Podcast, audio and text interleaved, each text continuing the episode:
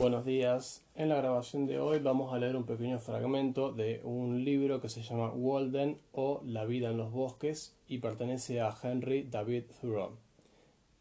No se olviden de, si tienen algún deseo de que se lea algo dentro del programa, de eh, subir las sugerencias a la página de Facebook Cuentos y Poemas Boreales, donde se van a estar leyendo. El fragmento del libro empieza de la siguiente manera. Somos los sujetos de un experimento que no es importante para mí. ¿No nos podemos pasar sin esa sociedad de chismes por un tiempo breve, con nuestros propios pensamientos para que nos satisfagan? Dice Confucio, la virtud no es un huérfano abandonado, siempre debe tener vecinos. Podemos estar fuera de nosotros con el pensamiento. Con un esfuerzo mental podemos quedarnos fuera de los hechos y sus consecuencias, y todo, bueno o malo, pasa por nuestro lado como un torrente. No estamos íntegramente ligados a la naturaleza. Da lo mismo ser un madero arrastrado por las aguas o Indra que contempla desde los cielos. Me puede afectar una función de teatro. En cambio, puedo no hacerlo un suceso real, que parece tendría que importarme más. Solo me conozco como un ente humano. Me reconozco cierto desdoblamiento, por lo cual puedo estar tan distante de mí mismo como del resto. Aunque la experiencia sea intensa, soy consciente de que hay algo crítico en mí que no forma parte de mi ser, sino que es un espectador que observa mis experiencias y no las comparte, pero que las anota.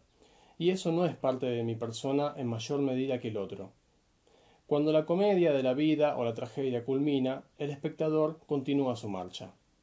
Para él no era otra cosa que una especie de ficción, una obra imaginaria. Para mí es saludable encontrarme solo la mayor parte del tiempo. La compañía, aunque sea la mejor, te cansa.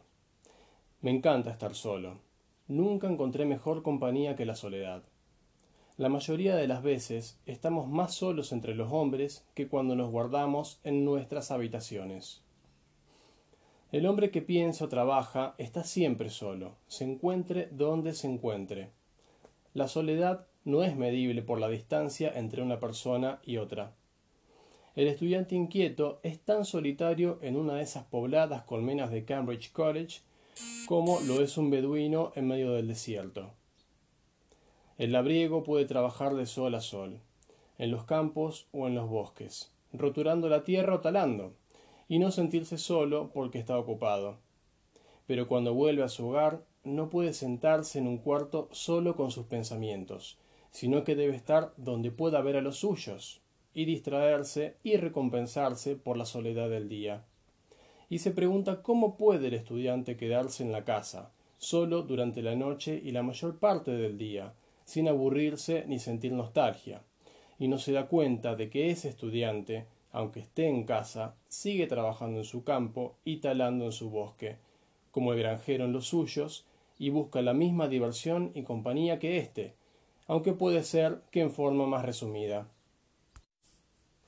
Generalmente, la compañía es de poco valor. Nos encontramos a periodos muy cortos, sin haber tenido tiempo de poseer algún valor nuevo para intercambiar unos a otros.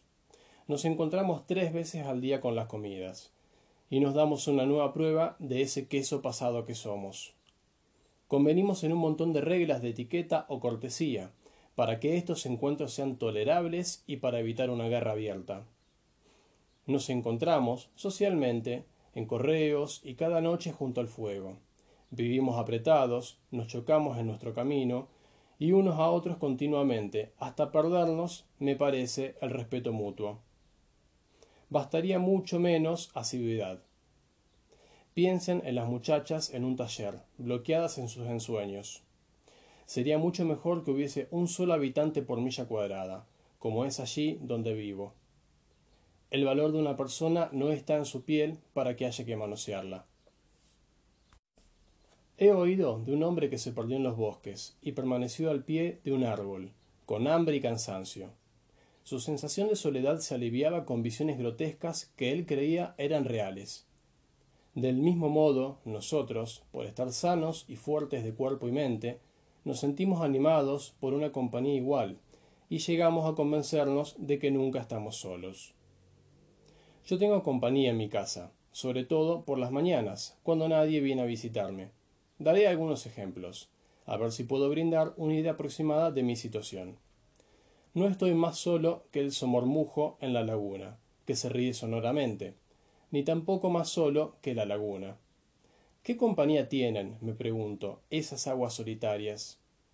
Y no obstante, no son los demonios azules, sino los ángeles los que tiñen de azul sus ondas.